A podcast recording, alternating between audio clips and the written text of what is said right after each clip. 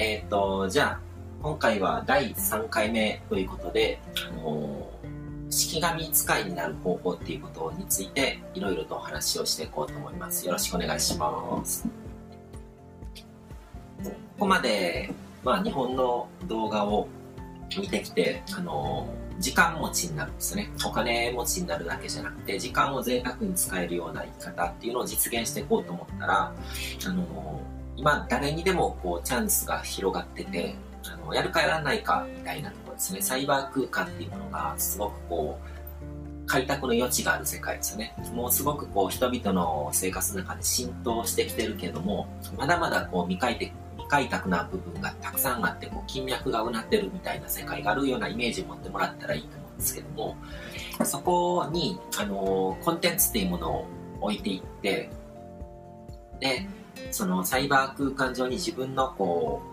う、まあ、コンテンツ帝国って言ってもいいし、僕はサイバー身体っていう言葉を使ったりとかもするんですけど、自分自身をこう、転送する感じですね。その、サイバー空間っていう世界に。そこですごくこう存在感の大きな人になっていけば、あの、まあ、自分の代わりにその情報身体、サイバー身体が働いてくれて、まあ、式紙って言ってもいいんですけども、そういうものが働いてくれるので、本体がどんどんどんどん楽になっていくっていう、そういう生き方ができるっていう話をずっとしてきたんですけども、あのー、コンテンツビジネスっていう言葉で言うと、こう、すごく一般的な意味合いでは狭い範囲になって、こう、コンテンツというものの価値がどんどんどんどん落ちていく時代になっていくので、単なるこう、お役立ちとか、あの面白いとか、面白いネタとか、そういう感動のストーリーとか、そういうものとかも、あのまあもう感動のストーリーとかもすごくこう使い捨てになってるっていうのは、あの、Facebook のタイムラインとか見てたらわかると思うんですけど、そういうものがこう流れてきてシェアされてみたいな感じで。で、ああいうものっていうのは僕の中では式紙ではないわけですね。ああいうもの流してる人の顔が見えないっていうころが一つ大きなポイントだと思うんですけども、そのこれからの世の中でそのコンテンツを量産して、どういう人間になることを目指すかっていうことに関して、僕は2つ方法があると思ってるんですね。2つ道が。個人でやっていく上で、その、コンテンツっていうものをこうどういう風な方針に従って置いていけばいいのか。で、一つはもう唯一無二の世界観を持った存在ですね。カリスマ的な存在。でもこれは難しいし、誰にでもできることじゃないんですね。で、僕のことをそういう風に見る人もいるんですけども、全然なんですよ。僕は、その、一部の人の間では、こう、いろいろと知られてるかもしれないけども、こう一般的な知名度とかで考えると全然なんですね。だから、あの、僕がすごくこう、カリスマ化してる人とかもいると思うんですけども、そういう風に見る人っていうのはある意味、僕の仕掛けてるこう、マジックにかかってるんですね。僕が、だからそのカリスマ化っていうのともう一つこう、の道っていうのが、オーダーメイドとかカスタムメイドっていうことだっていう話をしようと思ってるんですけども、あの、僕のことをそういう風に感じてる人の中では僕って大きな存在になってるんですよ。カスタムメイドとかオーダーメイドっていうのはかゆいところに手が届くっていう意味もあるし、その、カスタム化されてるわけですね。その人に、あの、最適化されてる。だから、僕の発信が気に入る人だけに僕の情報が届くようになってて、あそういう人たちの中では僕ってすごく大きな存在になってるんですけども、僕のことをに興味持たない人にとっては僕のことなんか全然知られてないんですよ。だからこれが、その、今マスコミ、マスコミというかこうマスメディアとかを使ってこう有名になる人とかと全然違うところ、タレントとか芸能人と全然違うところだと思うんですけども、テレビとかで露出すると、あのー、一般的な認知度がどんどんどんどん高まっていって、その、なんかこう、ピラミッドみたいな感じですよね。裾野がすごく広く取られて、で、大多数の人に知られる。で、その中で、こう、ファンになってる人たちに、の間では、こう、絶対的な存在になっていくっていう感じなんですけども、あのー、僕が、そのコンテンツを使ってやってる、その僕のキャラクターブランディングとか、そのコンテンツビジネスのやり方っていうのは、僕は知る必要のない人には一切知られないんですよ。だから、一般のこう、現実の世界の中では僕の存在なんか全然知らない人の方がはるかに多くて、でも一部のコアな人たちの間ではすごく知られてるっていう。だから、その、僕の発信が気に入る可能性のある人たちに対して僕がこうカスタムメイドされてるっていう感じですね。だからその人たちにとってはすごくなんかこう大きな存在になってるけども、一般的な認知はすごく小さい。で、僕のファンになってくれる可能性のある人だけにこう特化してるわけですよね。で、そうやってこう、その人たちの中では他に置き換えられない存在になっていってるんですよ。だから、その人たちの中では、佐野系スピーチャルっていう切り口とかで、こう、僕みたいな発信をする人って他にいないわけですよね。だから、あの、取って変わられないわけですね。他の競合がいないわけですよね。で、その、世界、世界中の人たちにとって必要な存在になれって言われるとすごく難しく感じると思うんですけども、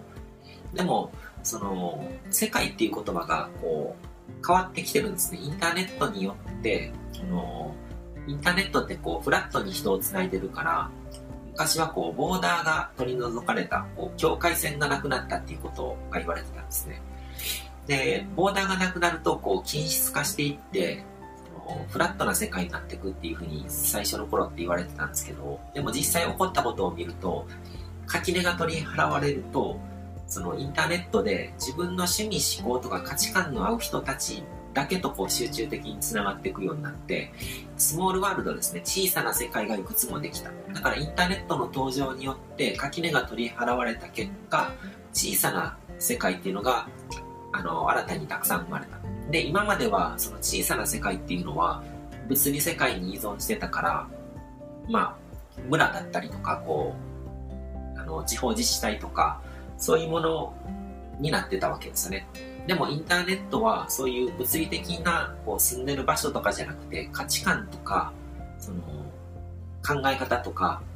そういうものによって自分と会う人たちがこう集まって小さな世界っていうのを築きやすくなったわけですよね。だからそういう構造の中に自分のことをこうあの好きになってくれる人たちの集まりを作っていけばいいんですね。だから、今まではこう、全体の世界っていうのが世界だったんですけども、これからの人たちにとっての世界っていうのは、インターネットとかで繋がってる、こう、関わりの濃い人たちの集まりが自分の世界になってくるわけですね。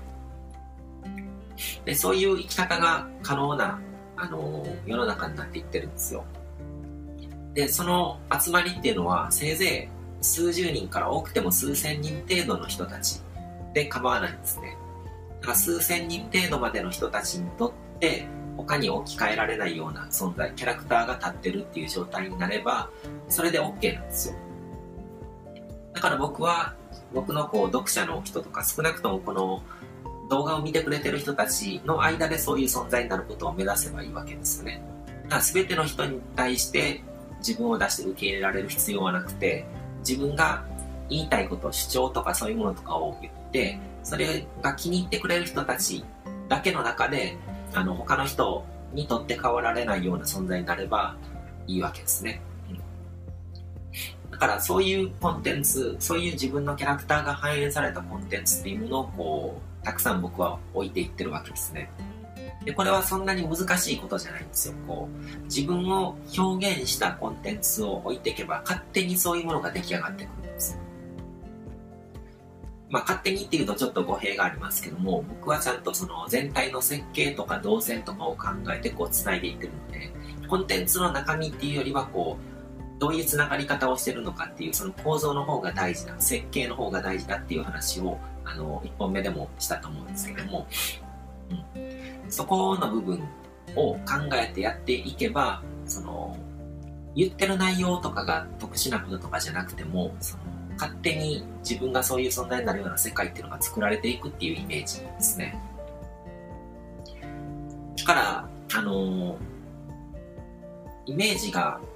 そうですね、例えば専門家じゃなくていいんですね。スタートは、その、親切な先輩とか、なんかこの人の考え方が好き程度に思われるような存在でいいんですよ。だから僕も最初そこなんですよ。スピーチャルとかをこう専門的に何十年も学んだとかそういうのとかじゃないけども、僕なりにこう語ってると、この人の解説が好きみたいな感じでブログに人が集まってきて、で、そこからこう自分の世界っていうのが出来上がっていったってことなんですね。専門家である必要はなくて、親切な先輩とか、あの、なんかこの人の考え方が好きって思われるような存在になることを目指せばいいわけですね。スピリチュアルとかビジネスとか自己啓発とか僕は教えてるわけですけども、これを教えてる人は他にいくらでもいるんですよ。でも僕のコアな読者さんにとっては僕が言ってることっていうのは他の人のところでは聞けないことなんですね。だから他の人が何かを教えてて、でもこの分野の話を悟りさんのあの切り口で聞きたいみたいな感じで言ってくれるような人たちが集まってるんですよ。じゃあ僕はそれを僕なりのこうフィルターで語れば、それが僕のコンテンツにまたなるわけですよね。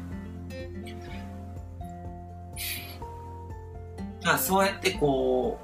う、あの自分が反映された自分の価値観とか、自分ならならではの切り口だったりとか、こう自分ならではの視点で何かを語るっていうことをしてる。自分が反映された、キャラクターが反映されたコンテンツっていうのを量産してる。で、ハイバー空間上に僕はこの5年ほどで数千体以上の式紙を放って働かせてるんですね。だから、こう、そういう意識でやってる人って本当に少ないと思ってて、なんかこう、インターネットとかのメディアを使ってこう、ブランディングをしましょうとかっていうことを教えてる人ってたくさんいるので、あの、それで自分のブランドを作ってる人とかを、もう結構いるんですけども、そのブランドを表現するコンテンツあまり作ってなかったりするし、なんかプロフィールにちょっと書いただけで満足してたりとかするんですね。で、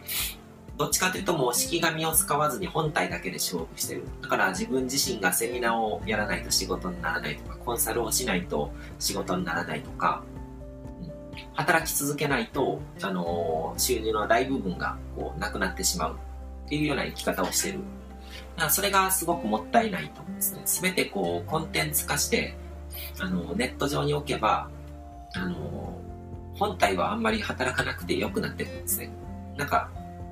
その式紙が頑張ってくれるから自分は楽できるや、みたいな。だからすごく優秀な社員をたくさん雇ってる社長みたいな感じになってくるわけですね。なんかみんな頑張ってくれるから自分はやることないな、みたいな。で、それを、こう、コンテンツのいいところっていうのは、社員っていうのは、こう、人なので、こう、生物なので、結構扱いも難しいわけですよね。でも、コンテンツは、あの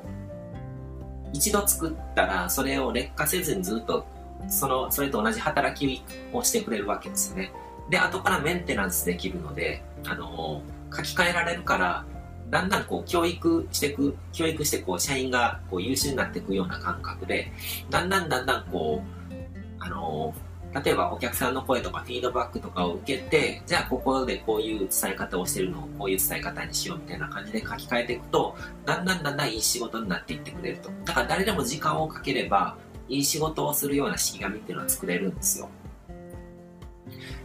だから肝心なのは残る仕事をすることですね。流れていく仕事っていうのはもう取り戻しがつかない。残る仕事、コンテンツすると残り続ける。その差がもう0と1ぐらいなんですよ。だから1と2の差とかじゃないんですね。流れていってしまう仕事とこう残す仕事っていうのは残ったらそれをもとにまた改良することができるし全然違うんですね。で、今、コンテンツビジネスとかネットビジネスとかを教えてる人は他にもたくさんいるし、こうネットマーケティングとかもいろんな人が教えてるんですけども、コンテンツイコール式紙イコール自分の分身イコールサイバー身体みたいな、そういう視点で、あのー、捉えてる人ってもうほぼいないんですね。だから、あのー、設計にちょっと欠陥があるんですね。なんかせっかくやった、一度やった仕事が、こう、その場限りの仕事になっていってしまったりとかして再利用されてない。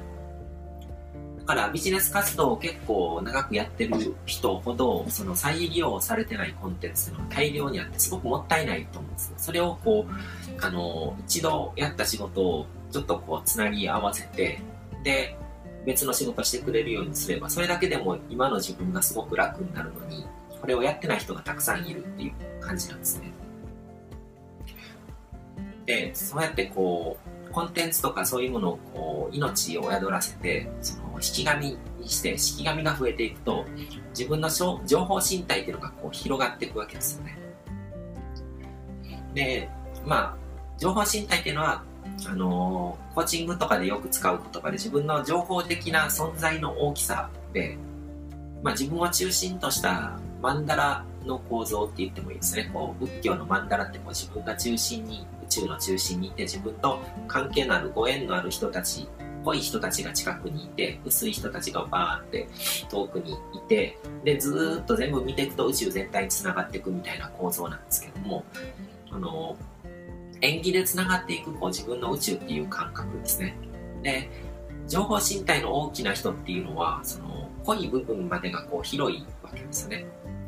みんなこう宇宙全体に繋がってるけども、その人によってこう、濃さっていうのが、ものすごく濃い人、情報身体の大きい人っていうのはすごく自分の影響力が及ぶ範囲っていうのが広いわけですよね。だから情報身体の大きな人っていうのは影響力のステージが高い。影響力のステージが高いっていうことは、できることの範囲が広いわけですね。自分が何か、あの、例えば全然誰ともこう関わりのない人とかだったら自分が手足動かしたらその手足以上の仕事ってできないわけですよね。でもすごくこうたくさんの人と関わっててでその人たちの中で自分が重要度が高いっていう人だったらあのちょっともしかしたらこう右手を上げただけでどっかの国があのなくなっちゃうかもしれないぐらいの大きな変化が起こるわけですよね。そういうこう影響力の大きさっていうのが自分がこう自分の意思を反映させて物事を動かす力の大きさで、まあそれイコール引き寄せ力って言ってもいいと思うんですよ。引き寄せられるものの大きさが大きな人っていうのがこう情報身体の大きな人なわけですよね。で、この情報身体が大きいとお金とかもこう入りやすくなるわけですね。というか、こう、情報身体の大きな人っていうのは世界と繋がってるこうチャンネルがたくさんあるんですね。だから、演技とかこう関わりっていうのがチャンネルになってるわけですね。だから僕も会社員時代っていうのはこうお金が入ってくるチャンネルが会社しかなかったのでその一つからしかこうお金売ってもらえなかったんですけども、今はいろんなところにこうチャンネルがあって、そこから全部お金が流れ込んでくるから、会社員時代よりもはるかに大きなお金が回る生き方になってるわけですね。で、チャンネルなのでこう、入ってくるところも大きいし、出ていくお金も大きくなる。それは別に自然なことなんですね。ま自然界でこう大木みたいな存在になることで大木っていうものもいろんなものに関わってるので地面から水分を吸い上げてで、あのー、木の実とかを鳴らしてそこに動物たちに餌を与えることになって食事を与えることになってみたいな感じで大きな循環の中に存在してるわけですね。で情報身体の大きな人っていうのは世界のこうエネルギーの循環の中でこうすごく大きな存在になってるから入ってくるエネルギーも大きいし出ていくエネルギーも大きい。だからもらえるものも大きいし与えるものも大きいっていうそういう感覚なんですけどもその情報空間と物理空間の間にサイバー空間っていう宇宙があってでサイバー空間っていうのはもう魔法空間なのでそこに式紙を置いていくとあのそれがサイバー空間上の自分の身体になってるんですね。式紙全体で数千体の式紙を僕置いてるって言ったんですけども、それ全体で僕が表現されてる。だからサイバー空間上に僕が転送されてるんですよ。で、そういう観点で見たときに、あの、サイバー空間上に僕よりも大きな情報身体を持ってる人って結構限られてると思うんですね。もう現実世界ですごく影響力持ってる人っていうのはサイバーあの身体でもすぐに大きくなるんですけどもだから芸能人とかのツイッターとかってすごくこうフォロワーが集まったりアメブロとかも読者が集まったりするわけですけども僕はサイバー空間主導で動いてでしかもそのサイバー空間だとこうつながる人を選んでいけるのでいらない人とつながる必要がないんですよね。だからかなりこう純度の高い身体っていうのが大きく広がってるわけですね。で、これが、その、これまでの歴史の中では成し得なかったような、もうすごく画期的な部分だと思ってて、で、あの、この一連の動画っていうのは僕がこれから新しく始める、あの、新しい講座ですね。で、その講座を、こう、どういうものなのかっていうのを伝えるために話してるんですけども、体的にネット上にどういう情報を置いていけば資産価値が高まって、で、強力なアファメーション効果が発揮されて、で、また自分の代わりに質の高い仕事をして、こう、連携し合って仕事をしてくれて、で、自動で得を積んだり、人から感謝されたりして、こう、お金を払ってもらえるのかっていうことを、こう、伝えていくような、あの、それに必要なこととかを全部、こう、解説しきるみたいな、こう、全部のせでなんかこう、今僕の中にあるものをこう出し切るみたいな感じの講座をやろうと思ってます。で、一応、あの、半年ぐらいかけて、こう、毎月コンテンツをこう収録していけば、あの、全部伝えきれるかなっていうふうに思ってるんですけども、でも結構、うん、量が多いのではみ出てしまうことも考えてて、まあ1年ぐらい伸びてしまうかもしれないですね。で、その、どんな人に役に立つかなんですけども、まあ僕の中で想定してるのは、あの、一番想定してるのは、もうお金は稼げてるけども、その、自由時間をもっと増やしたい人、そういう人が、こういう情報を手に入れるとすごく早いと思って、なんか情報、資産、あの、資産を構築するような仕事を増やすことで、なんか自分の未来の時間を増やすような仕事を今やっていくことで、将来的に有利で余裕のある状況を作れるわけですよね。でも、その、これからネットを使っていろいろとやっていこうと考えてる人とかも、あの、こういうことを最初に学んでおくと、その、視点の高い戦略を理解した上で構築し始めれば、無駄打ちを防げるので、だからそういう人にも有効だと思いますね。僕がその、情報発信っていうのを始めて、たった1年でこう会社を辞めることができたのは、そういう高い視点で最初からこう見てたからですね。だから、多くの人はこう学び始めたらなんとなくこう全体図が見えないから、こう無駄なことやっちゃうんですね。でも僕は最初からこう全体図が見えてて、この今や自分がやってることはこの全体の中のこの一部になることだなっていうのを分かった上でやってたから、なんか無駄にならないんですよ。で、こういう情報を知らずに、あの、学んでいく人っていうのは、とりあえずブログ解説して更新してたけども、途中でなんか気が変わったから、なんかそのブログやめちゃって、また別のことし始めてってやると、そのブログを書いてた仕事っていうのは全部もう無駄になっちゃうわけですね。それにどのくらい時間かかってるかわからないですけども、3ヶ月間こうブログ書くことに集中してそればっかしやってたとしたら、経験値は残るかもしれないけども、その仕事って3ヶ月分の時間がドブに捨てられるのと同じですね。お金をドブに捨てるのはなんかこう、あの抵抗がある人って多いけども、時間をドブに捨ててるのに気づいてない人ってすごく多いと思うんですよ。だから、その自分がこれから使っていく時間を少しでもこう価値のあるものに変えていく。価値のあるっていうのはお金に変えるっていうよりは未来の時間を増やすっていうことに変えていくためにあの必要なことっていうのをあらかじめ学んでいくための講座にもなります。で、あのそうやってこう全体の方針もないままになんとなくやってる人が多くてこう僕がこれまでに出会ってきたビジネスパーソンってほぼほぼ全員なんかこうどういうことやってるのかとか話聞いてるとあこうやればもっと効率的なのになとかみたいなこ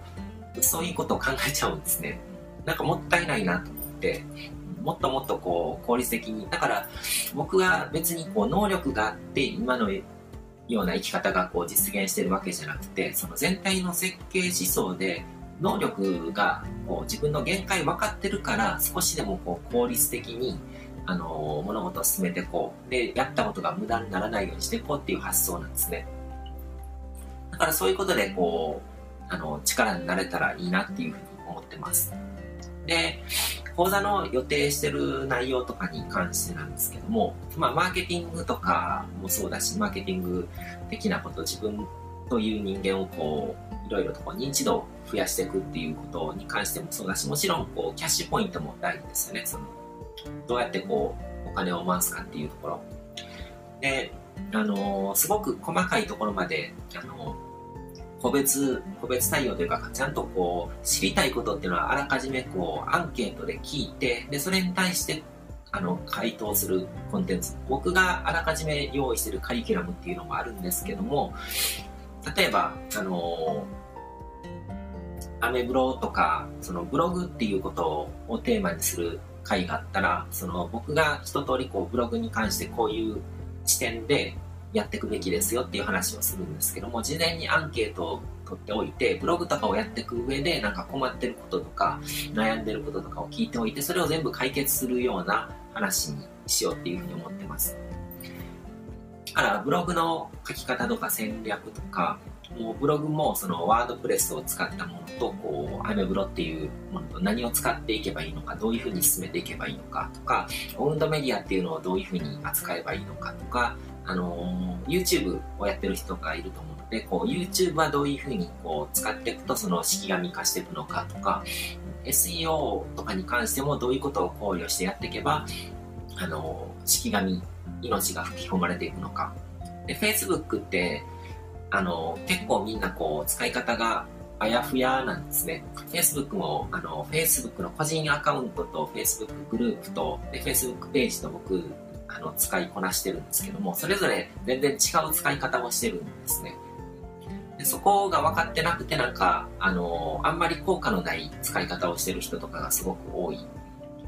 し、その、得を積むっていうことに関してこうマイナスの得を積んじゃうようなやり方をしてる人とかも結構いてそれってすごく危険であのインターネットって増幅装置なんですね。増幅してくれるんですよ。だから得を積